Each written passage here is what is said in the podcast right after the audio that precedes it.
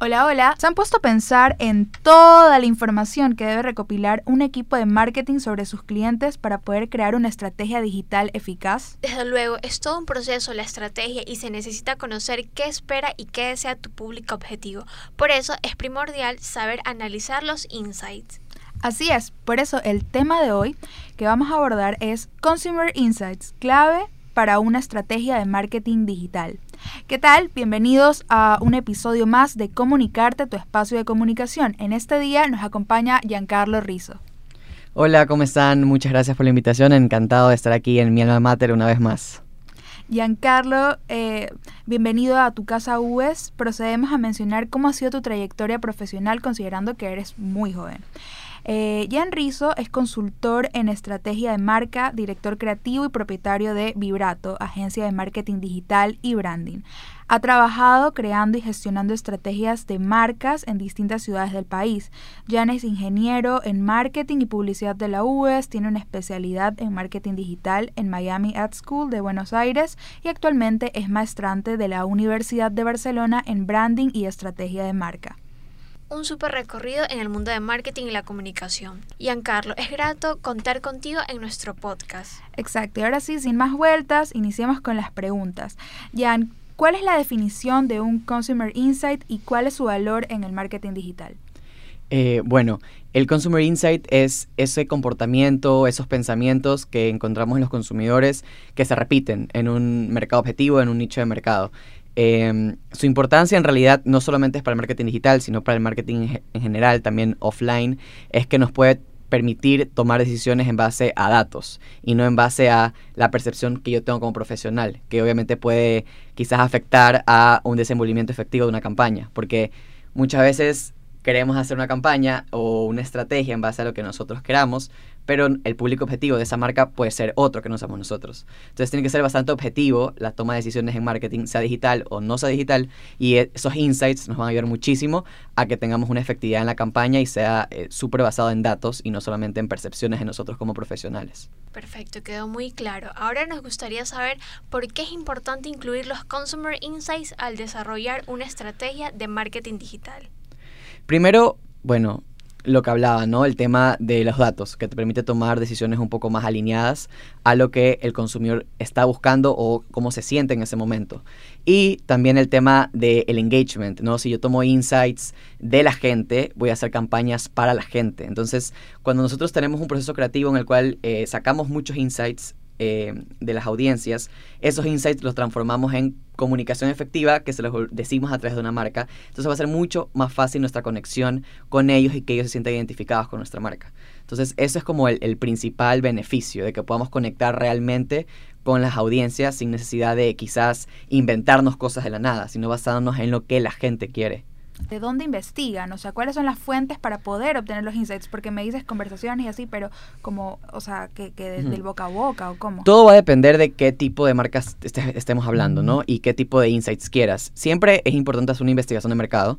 Claro que eh, va a depender de, qué empresa estemos hablando, ¿no? Este, por ejemplo, empresas grandes, eh, usualmente eh, invierten en estas investigaciones, pero no es tan accesible para un emprendedor, una pequeña, una pyme que no puede costear estos, estas investigaciones. Entonces también es verle un poco la vuelta y ver cómo puedes sacar información eh, de entornos cercanos a ti, puedes hacer focus groups, eh, que quizás es un poco, puedes hacer me invento un par de focus groups que tengan una muestra representativa con tu equipo dentro de la empresa sin necesidad de incurrir en una investigación quizás un poco más macro. Puedes sacar ahí este, insights, por ejemplo.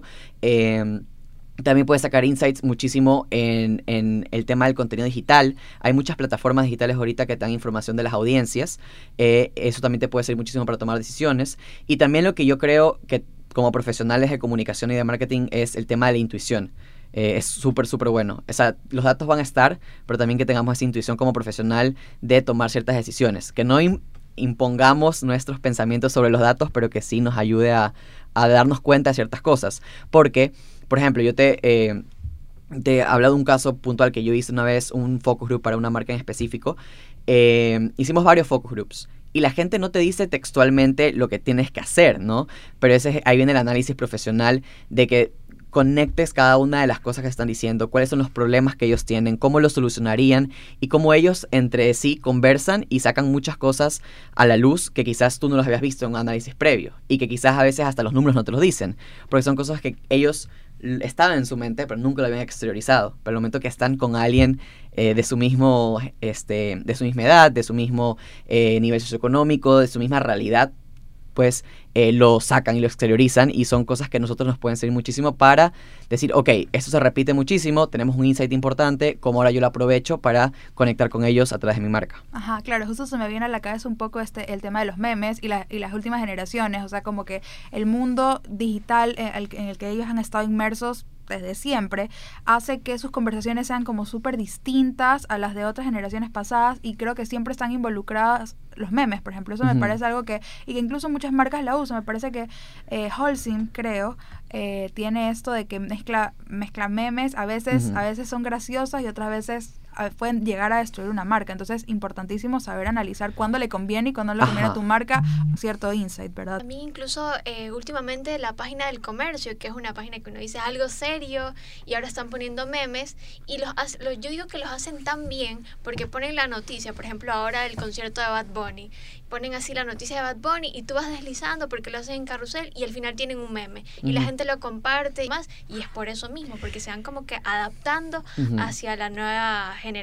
Correcto, o sea, el meme es un tema bastante polémico, digo yo, porque todo el mundo se quiere sumar a los memes. Todo el mundo quiere hacer memes. Porque sí, el meme funciona. Es un contenido que... Se viraliza. Sí, aparte que se viraliza, por, por estadística, uno de, de, los contenidos que la gente más consume en redes sociales es entretenimiento y también el tema de educación. Entonces, buscamos mucho entretenimiento en redes sociales, entonces buscamos mucho memes en redes sociales. Lo que pasa es que no todas las marcas pueden hacer memes, porque no todas las marcas tienen una identidad alineada al meme. Claro que hay muchas marcas que le han podido dar la vuelta y hacer memes quizás un poco más serios, eh, un poco más aterrizados a su identidad de marca y su estrategia de marca. Si hablamos del comercio, por ejemplo, mucha gente puede criticar que un medio de comunicación o una marca así de seria eh, haga memes porque quizás va en contra, ¿no? De, esta identidad que ellos vienen trabajando a, través de los años. Pero nosotros no sabemos cuál es la estrategia detrás de su equipo. Entonces, si es que eh, la estrategia que ellos están planteando ahora va alineada a eso y cumple los objetivos y les da los resultados, pues está siendo efectiva, ¿no? Entonces, a veces también cometemos muchas veces el, el error de criticar de una forma externa cuando no sabemos el objetivo real que hay en un equipo de una marca. Claro, correcto. Perfecto, Giancarlo. En serio, unos datos súper importantes. Ahora pasamos a la otra pregunta. ¿Podrías darnos ejemplos de Consumer Insights y cómo se conectan con la creación de contenido para una marca? Ok. Em, va a depender muchísimo de, la marca, ¿no? Porque hay diferentes tipos de audiencias.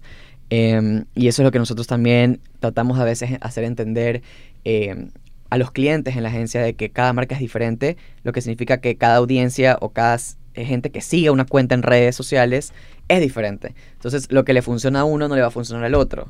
Inclusive mi competencia, ok, yo soy eh, una marca de bebidas energéticas y mi competencia también es una marca de bebidas energéticas, pero quizás le habla a otra audiencia. Entonces, a ellos les va bien eh, en tales horarios, tal tipo de contenido, publicando, publican memes, por ejemplo, que ya hablábamos, y muchas veces la competencia quiere hacer lo mismo. A mi competencia le va bien, yo quiero hacer lo mismo. Pero si a ellos les va bien, no significa que tú lo tengas que hacer. Entonces es súper importante también ver nuestros insights de nuestra audiencia alineados a nuestra marca.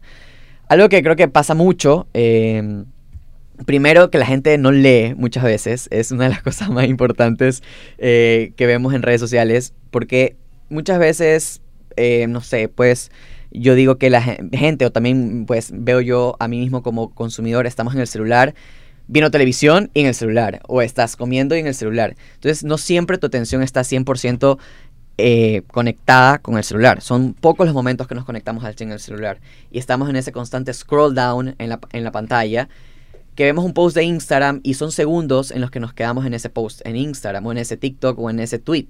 Y ahí va a depender de lo que pase en los primeros segundos a ver si yo me quedo más tiempo y lo analizo más tiempo o sigo. Entonces, muchas veces no es que eh, la gente no lo quiera leer, sino es que pasa un poco a la rápida y no le toma atención. Entonces eso es súper importante. Por ejemplo, el tema de que el contenido tiene que ser muy eh, efectivo y a veces hasta corto para que en esos 2-3 segundos la gente lo pueda captar. Eh, otra cosa que también es súper importante que yo creo que no todo el mundo lo toma en cuenta es que los mejores insights no necesariamente los vamos a extraer de lo digital, porque las personas tenemos nuestra vida fuera de un celular. Entonces, eh, los insights están en el entorno de las personas. Que involucra una pantalla, sí, en eso estamos claros, pero eh, una mamá está con su hijo eh, en la sala de una casa, en el cuarto, en la cuna. Ahí es donde cambia pañales, donde cocina ah, el desayuno para la familia, para el hijo. entonces, ahí también hay muchos insights, que es fuera de una pantalla, que se traducen a la pantalla, sí, pero esa realidad que la gente vive en las calles en su día a día, es donde encontramos muchos insights. Y también eso es muy válido para los profesionales actuales, quizás en marketing, de que todos piensan que van a conseguir insights a través de una pantalla. Y en realidad no es así. El, consumidor donde se comporta y vas a sacar mucha información de él es en las calles, o sea, en el, su día a día. Que sí es digital, en gran parte, pero no todo es digital. Y ahí es donde tú vas a poder sacar mayor información de las personas. Por ejemplo, cuando una mamá va a la percha, siguiendo con el mismo ejemplo, a un supermercado, cómo se comporta, por qué tomas tales tipos de productos y no otros, eh, hablando, por ejemplo, ya estamos hablando de packaging, de, también de merchandising. Entonces todo eso va a depender y va a traducirse también en un comportamiento digital. Entonces, el comportamiento o estos insights más fuertes para mí que podemos sacar siempre van a ser eh, en el día a día de las personas, en su entorno, porque nos van a dar vamos a ver comportamientos y ahí también cae la investigación, la importancia de la investigación, van a dar comportamientos y van a ejecutar ciertas acciones que ni ellos son conscientes a veces de que las hacen pero nosotros pues de una forma externa como profesionales lo estamos evidenciando y lo podemos usar para beneficio de nuestras estrategias como marcas. Correcto, y justamente como que también yo creo la diferencia entre el insight que puedes obtener digitalmente y el insight que como tú mencionas el día a día, es que el insight digital de algún modo es controlado o es previamente pensado por el usuario, porque el usuario no da un like, no postea nada, antes, sin antes pensarlo, sin antes decir, ah, me, me, conviene subir esto para mi feed, me, me conviene seguir esta página o no. En cambio, el otro insight, digamos, es más natural, más espontáneo y desde luego te va a dar toda esta información que, que nos comentas. Y no sé si suena cliché, pero mucha gente lo dice, de que la, el tema de también digital de las marcas es una, es una carrera de resistencia más de velocidad. Y yo trato de relacionarlo con la relación que nosotros tenemos a veces con las personas o nuestros amigos, nuestros compañeros de clase. Cuando tú llegas un primer día de clases a una aula, no te haces pana de toda la clase. No tienes la mejor relación con todos al primer, día. Eso es algo que se desarrolla a través del tiempo. Entonces, si yo tengo una cuenta de Instagram, soy una marca nueva, la gente no me va a seguir toda de, de, primeras, no me van a comentar, no me van a dar likes, porque recién me conocen. Entonces es como cuando estás en una aula de clases. Puede ser que al principio te saludas por educación, pero no, no llegas más allá de eso. Luego de un mes, cruzas palabra, das like, por ejemplo. Luego de dos meses, ya pues te tomas un café en la cafetería de la universidad, ya le comentas el post a la marca. Y así va avanzando esa relación hasta que tú afianzas esas relaciones personales que las tenemos en nuestro día a día, que estamos haciendo el análisis con un aula de clase, también se hace ese, mismo cruce y esa alianza o, relación que se comienza a afianzar entre una marca y un usuario en redes sociales. Entonces es como todo ese proceso que hay que también respetarlo y que ganemos la confianza de las, de las personas hacia nuestra marca, así como también lo hacemos con las personas en nuestro día a día y nuestro entorno. Excelente analogía, eh, Jan. Eh, bueno, la otra pregunta que tenemos es, Debido a la situación en la que nos encontramos a nivel mundial actualmente, quisiéramos saber cómo crees que han cambiado los Consumer Insights a raíz de la pandemia. Bueno, los Consumer Insights siempre van a cambiar. O sea, es algo que está constantemente en, evolución también por el hecho de que vivimos en un mundo súper cambiante. Sí, con la pandemia creo que eso, o sea, se disparó mucho más. O sea, ahora es mucho más cambiante de lo que ya era antes. Pero ha cambiado mucho. Eh, yo creo que en específicamente en nuestro país era un país un poco que estaba frenado en la evolución digital, avanzaba muy lentamente, pero eso obligó a muchas marcas a de me toco, me toca, ¿no? Un monstruo de marca nacional y una love brand para muchos que es Uran Coffee eh, no hacía delivery de cafés de 2 dólares, pero gracias a la pandemia ahora lo hace y lo ha mantenido. Quizás ahorita ya no, lo necesitan porque tienen eh, pues eh, ya muchos puntos de venta abiertos nuevamente, pero ya tienen un nuevo canal de llegada a sus consumidores y antes no lo hubieran pensado, simplemente porque ese tema digital aquí en Ecuador todavía es un poco... Eh, cuesta un poco, hay muchas marcas que recién están migrando, hay muchas marcas que les costó y perdieron mucho dinero en, esa caída de, pues cerrada del COVID que cerró todos los puntos de venta físicos.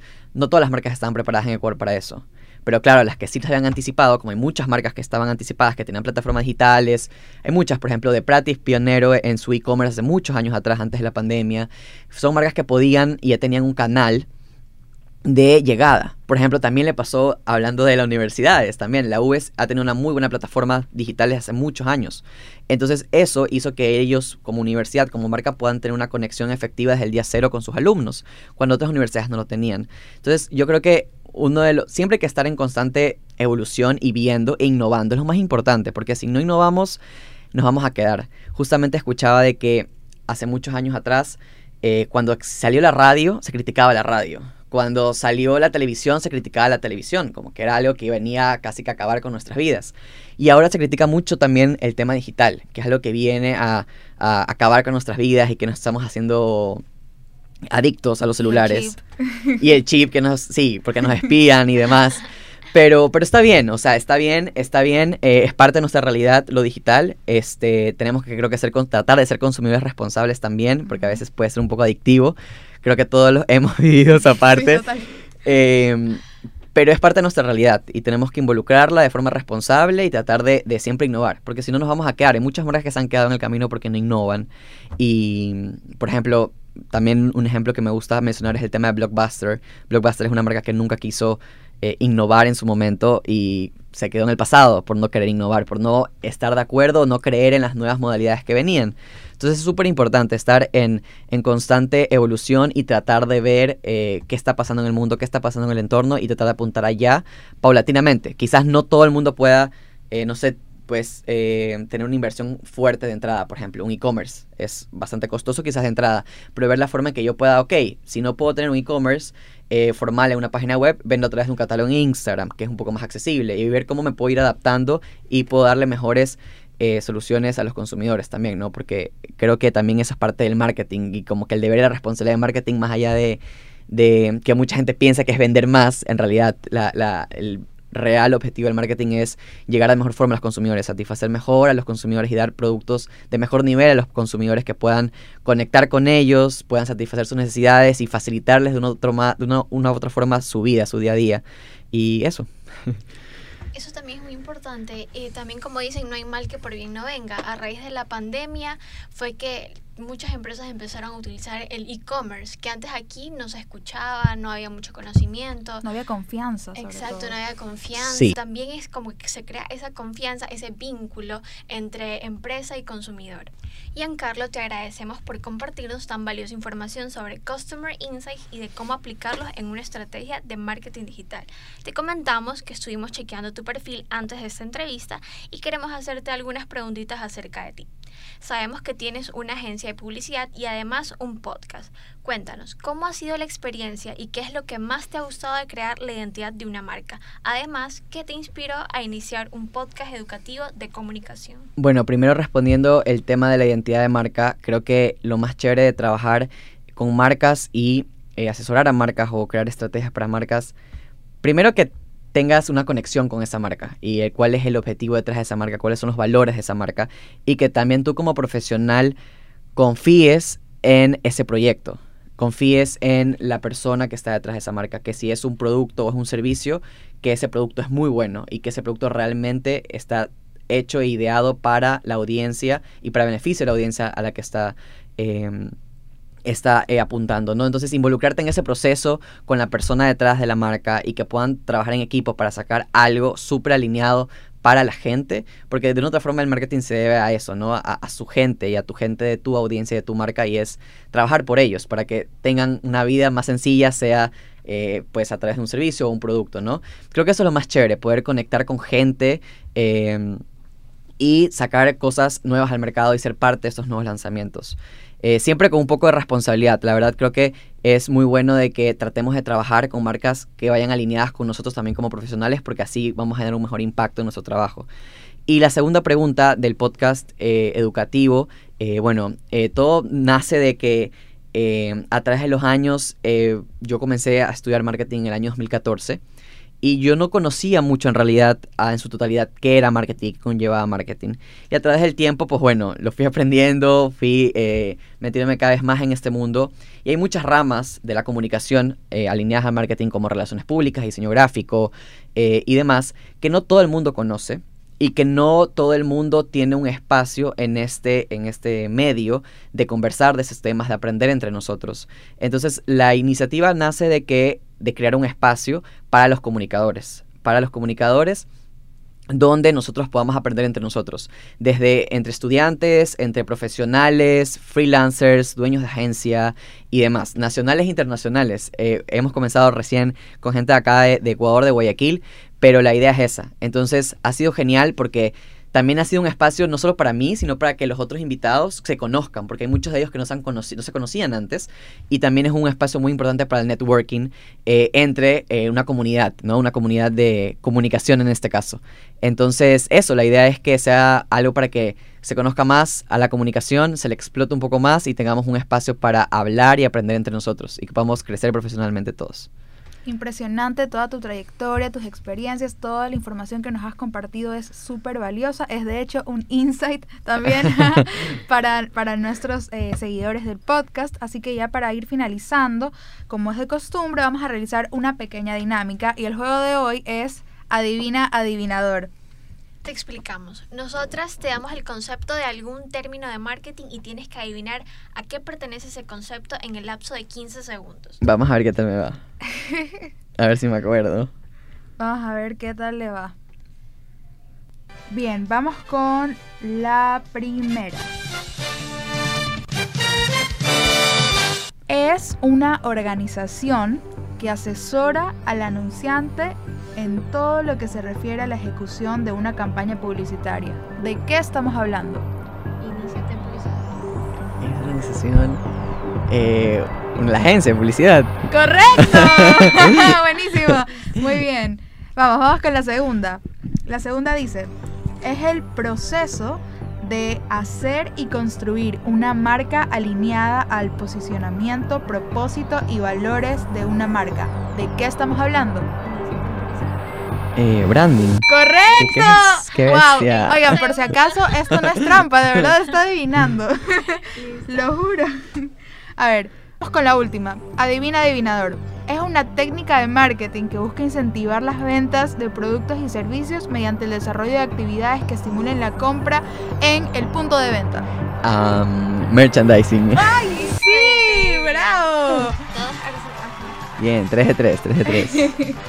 Genial. Ahora sí, eh, excelente participación. La verdad que te luciste. Pero antes de cerrar esta entrevista, quisiéramos que nos dejes un mensaje positivo para nuestros oyentes que estudian marketing o que ya están trabajando en el área. Ya, ok. Yo creo que el mejor consejo que le puedo dar a los estudiantes de marketing, de publicidad o de cualquier área de comunicación es que se comprometan mucho con su carrera. Em, desde que están en la universidad, antes de ser profesionales, desde que son estudiantes, que se metan a concursos de fotografía, de publicidad, se metan a actividades quizás compartidas con los profesores, a pasantías y no tienen idea esos momentos pequeños que pueden tener que quizás en ese momento no van a tener una recompensa, por decirlo así, ni monetaria ni de nota, ¿no? Que muchas veces los estudiantes quieren ese punto más, pero sí va a ser un muy buen resultado a largo plazo, les va a dar un muy buen beneficio cuando sean profesionales, porque esos, esos tipos de, de, momentos que vas a tener en la universidad quizás tampoco los tengas en el aula, pero sí los vas a vivir luego. Y que le metan mucha pasión también a las cosas que hacen, y que si lo hacen con pasión, parece mentira, pero eso se transmite y la gente lo siente, y eso va a hacer que tu trabajo y tus resultados sean muchísimo mejores. Exacto, y como dicen, cuando trabajas en lo que amas, sientes que no trabajas. Muchas gracias, Jan, por compartirnos todos tus conocimientos. Ahora sí, damos finalización a nuestro episodio. No se olviden de seguirnos en nuestras redes sociales, en Instagram como arroba comunicarte podcast, para que estén pendientes de nuestro contenido y no se pierdan ningún detalle de nuestros próximos episodios. Hasta la próxima y esto fue Comunicarte.